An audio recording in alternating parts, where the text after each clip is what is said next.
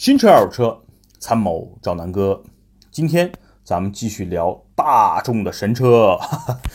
上次呢聊的这个途观，然后喷了二十多分钟，大家很多很多人非常认同，但是呢又有很多兄弟们去买，没办法，这是神车嘛。那今天聊的呢，其实也是 MQB 平台和途观 L 一个平台的一个。新车型了，叫朗逸 Plus。虽然呢名字叫朗逸，但是和现在的朗逸其实没什么关系了。它是一台全新的车，呃，外观啊、内饰这些东西，大家可以去网上看一下资料，因为这车没有现车呢啊。第一眼一看，我觉得，哎呦，操，这车怎么像法国车？是有点像法国车了呢？就是整个前脸，你看那个灯啊、格栅的这个一连接，特别像雪铁龙那个 C 五的那个造型。我不知道大家有没有。觉得挺像的，C 五、C 六的那个设计。呃，说说朗逸这个车，不得不说，就是现在在卖的朗逸真的算是神车啊！每每个月销量就是对吧？每年每个月几乎都是前三甲。它和英朗啊，和这个呃日产的轩逸啊，基本上都是这个三甲的这么一个状态啊，不是你第一就是我第一。然后呢，这个车我一看数据也吓了我一跳，卖了三百多万辆了，将近四百万辆了，在国内差不多十年的时间，很牛逼啊！这个车的定位呢，其实跟原来的老普桑啊，桑塔纳两千、桑塔纳三千，基本上就是属于一代代传承下来的。就像当年桑塔纳在在对吧，在在国内卖的就是啊风风生水起啊，水深火热，对吧？那么破的车，这个内饰那么差。就靠着口碑和这个耐造啊，然后加上一个高保值率，卖的真的也是大红大紫。然后，呃，毕竟是老普桑、老桑塔纳嘛，平台太老了，发动机啊、变速箱、安全性系数啊都太差了。然后换代了，换了一个叫朗逸。朗逸刚出的时候，我是非常不看好，因为这个车又是一个中国特供车型，然后对吧？这个国外没有。嗯，你大家想想，在美国啊，高尔这个。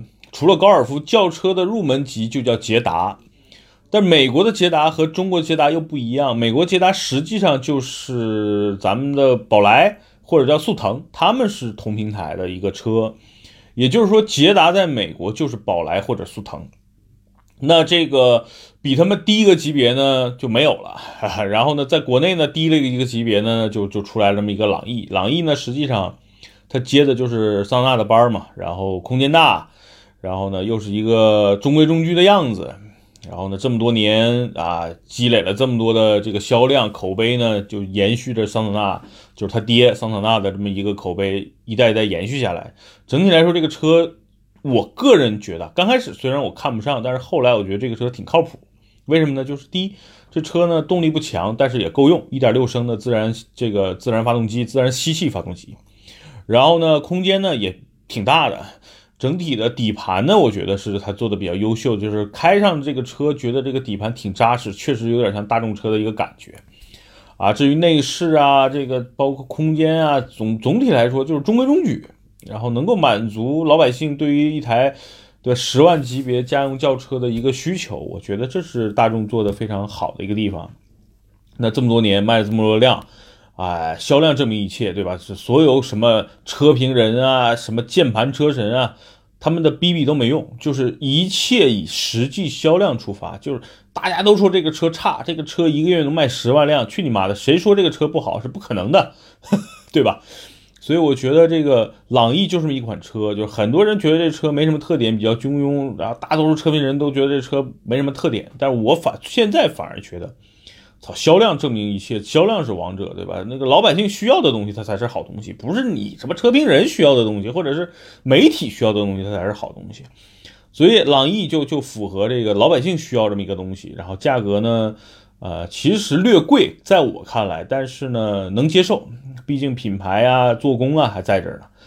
那这台新的 Plus 啊，很奇怪，就是它不用这个 L，也不用这个 XL，竟然直接叫个 Plus，我觉得学苹果嘛。但是这个 Plus 其实这个完全是个新车，它为什么不起个新的名字呢？我估计也想跟销量王朗逸呢沾沾沾沾喜气儿，能够把销量一下来上来冲上去。第二呢，我我现在也清晰的看到整个大众在国内销售的这个。势头其实是有一点点疲软了，我不知道大家怎么看，反正我是这么看的。第一呢，国产车现在越来越牛逼啊，反正朗逸的那个价位，如果去买一台啊，无论是吉利呀，还是比亚迪呀，还是这个荣威啊，这些国产品牌的车，无论是品牌的这个，无论是做工，无论是车型的空间，无论是配置，基本上都不比朗逸差。所以呢，其实朗逸受到的一个前所未有的一个挑战，就是，哎呀，你你合资品牌确实你都干不过我，对吧？但是我会发现，现在国产品牌在一步一步的蚕食大众的市场，这是一个不争的事实。第二呢，大众在美国的售价就明显比中国要便宜很多，就是。就是我那天在群里边聊天啊，这个咱们的南哥说车群，如果大家想进来的话，可以关注南哥说车公众号，然后把你拉进来。那我在群里边说，我说在在美国啊，人们觉得谁买大众谁是傻逼，然后在中国呢，大家都觉得这个谁买大众谁不是傻逼哈。所以这是这个，这是两个国家的国情决定的。所以呢，你想想，谁买大众谁是傻逼的国家，那肯定大众卖的便宜嘛，因为不然没人买了呀。那是，但是其实它其实回归到了一个品牌应有的一个所谓的价格区间，就是大众实际上不应该卖这么贵，它理论上应该就是丰田的那个价，理论上它就是应该是像通用旗下的雪佛兰的那个价格，所以你会发现朗逸的价格能够买到克鲁兹非常高的配置，能够买到甚至能够买到迈锐宝，就比它高一个级别 B 级车的迈锐宝了。所以我觉得朗逸目前也受到了一个空前大的一个挑战，也就是大众集团觉得自己的品牌溢价能力已经不像以前了，所以它必须要改朝换代，必须要推出新车型，必须要提高新的配置来满足日益膨胀的中国广大消费者的一个需求。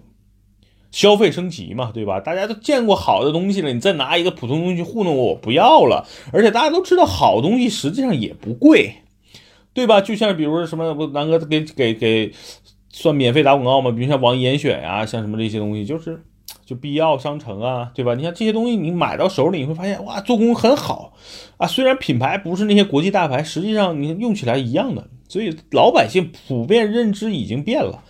国产品牌现在也很牛逼，对吧？你看吉利现在满大街，你在北京都能看到好多吉利车，对吧？包括你看沃尔沃呀，对吧？包括这个新的领克呀，所以，哎呀，这个这个合资品牌，尤其大众的日子肯定是越来越不好过。现在可能还行，对吧？那那肯定会受到各方面的一个冲击。大众的高层也不是傻子，对吧？当年的这个高层躺着赚钱，现在呢，真的没那么容易赚钱了，所以他必须推出新车型了。好吧，那终于要说说新车型了啊！这个新车型呢，其实就是整体的一个换代，其实不叫换代，就是一个全新车型。呃，比新朗逸、比老朗逸呢大一点，比帕萨特呢小一点啊，跟速腾其实挺像了。然后定价呢区间其实也无限的接近于速腾啊、宝来啊。然后呢，这个车的外观的颜值呢，又和目前主流的大众的设计稍微有点偏差，就是它变得不那么像大众了，有点像法系车的感觉。所以这车我总体来说就是，第一，配置升高了，确实是良心啊，良心发现，空间做大了，那肯定大家用起来会更好。但是它和跨级别的这些车都开始打架了，你会发现吗？就价位和车型整体来说，和宝来跟速腾基本上无限的接近。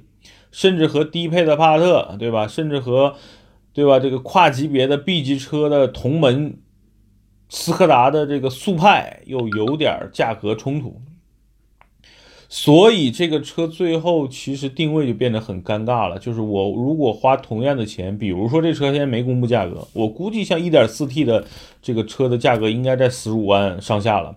那如果我手拿十五万银子啊，你想想，我可以买个速腾的中配。我可以买个速派的低配，所以这个东西就非常尴尬。那我到底是买一个大家普遍认知的一个大众的这个体就血统，就就叫什么？呃，血统比较纯重纯正的速腾呢，还是说买一个高一个级别的这个速派呢？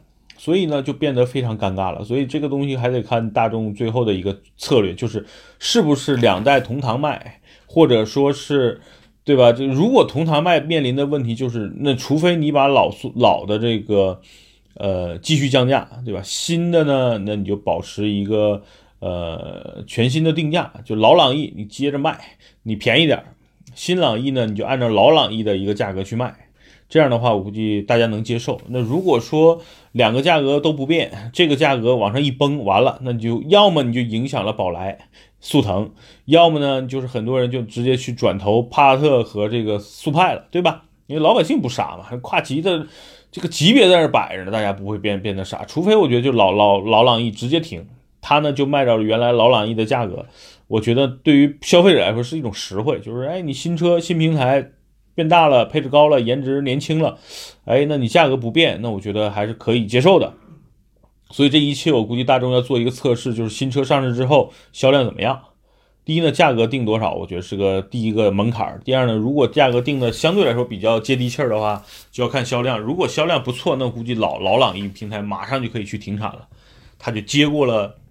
老朗逸的班儿，看看能不能在在中国未来十年再造一个，对吧？三百万销量的这么一个神话，啊，我个人不太看好，好吧？因为这个车没出来，我只是先分析一下这个这个新朗逸啊，这个 Plus，然后和老朗逸的一个关系，希望能为大家选车，尤其在选择朗逸或者在这个拿着钱等这个 Plus 的这个这个兄弟呢，呃，提一点我的建议啊。呃，所以呢，今天的节目可能比较短，就先到这儿。因为车没到这儿，说一切都是瞎逼逼，价格没定出来，你说再多啊，也都是瞎扯淡。所以等这个车真正的有现车了，然后呢，我去试驾体验了，我再再真正的跟大家说说这个车开起来怎么样，到底配置啊、内饰啊实不实用，值不值那个价？好吧，那这期节目就到这儿，拜拜。